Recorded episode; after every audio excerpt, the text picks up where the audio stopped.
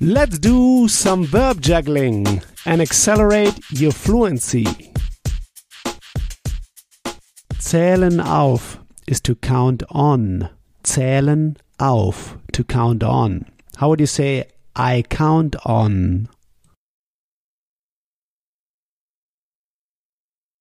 Ich zähle auf.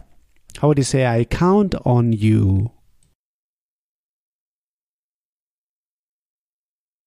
Ich zähle auf dich. So you see, zählen auf is an accusative verb. It triggers accusative pronouns like dich. Here I count on you. Ich zähle auf dich.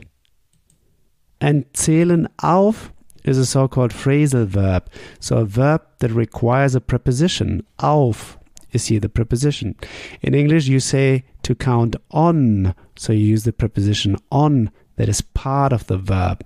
In German, it's auf. Zählen auf. Ich zähle auf dich.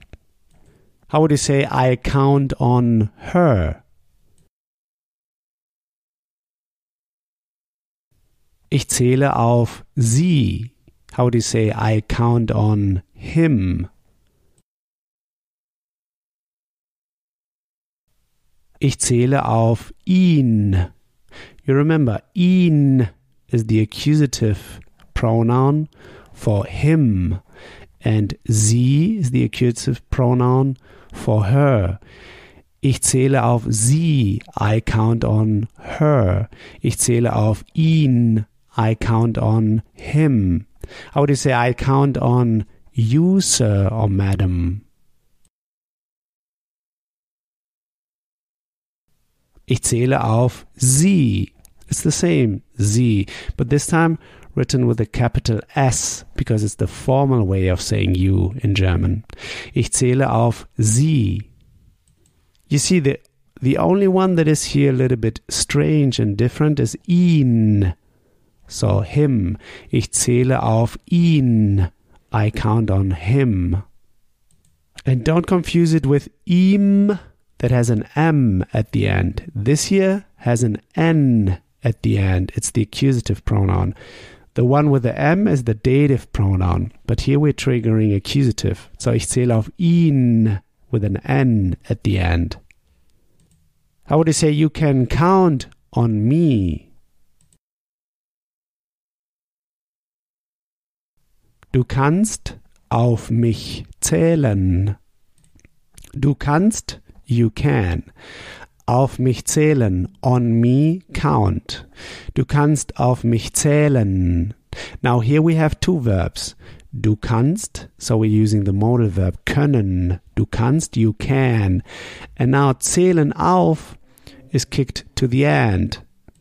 But it's a phrasal verb, so the verb is kicked to the end. Zählen. Du kannst auf mich zählen. So we say in German, you can on me count. Du kannst auf mich zählen. How would you say you can count on him? Du kannst auf ihn zählen. How would you say you can count on her? Du kannst auf sie zählen. How would you say you can count on me always? Du kannst auf mich immer zählen. You see, zählen is always kicked to the end. Du kannst auf mich immer zählen. How would you say you can count on him always? Du kannst auf ihn immer zählen. How would you say you can count on her always? Du kannst auf sie immer zählen. How would you say you can't count on him always? Du kannst auf ihn nicht immer zählen. How would you say you can't count on me always? Du kannst auf mich nicht immer zählen. How would you say you can count on me for this matter? Matter. You can count on me for this matter. Du kannst bei dieser Sache auf mich zählen. So we say in German bei dieser Sache for this matter. By, we use the preposition here by, at dieser Sache. Sache is actually the thing, but here can also mean the matter.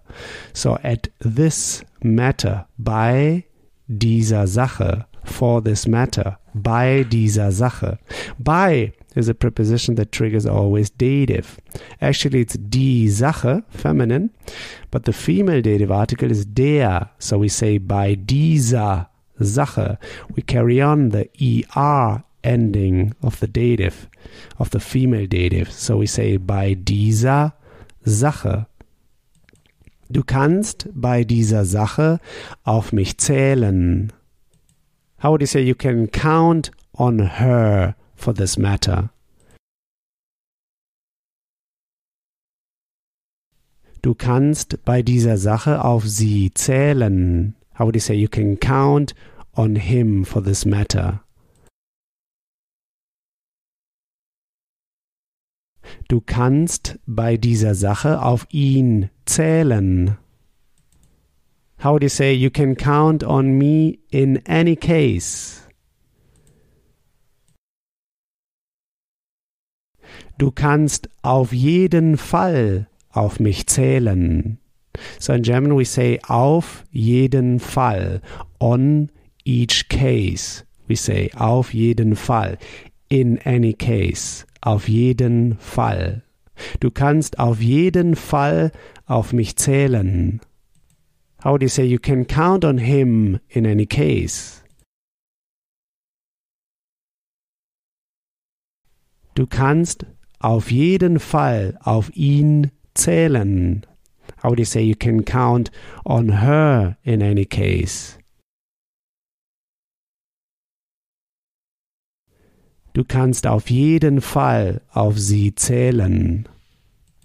Great. Next time we'll go through the verb kündigen, to quit or to resign. Kündigen, to quit, like to quit a job. So here's what I want you to do now. Take this verb now and juggle it around. Build just three simple sentences, saying them out loud. Just three simple sentences. This will take you just one minute. In the next episode, you'll hear my take on this verb. So talk to you soon. Bis bald.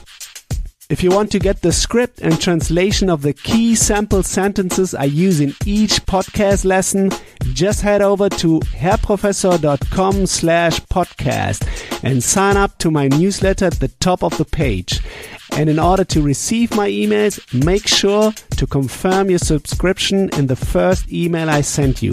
In each email, I will add the link to the podcast lesson and all the key sample sentences I use. Talk to you soon. Bis bald.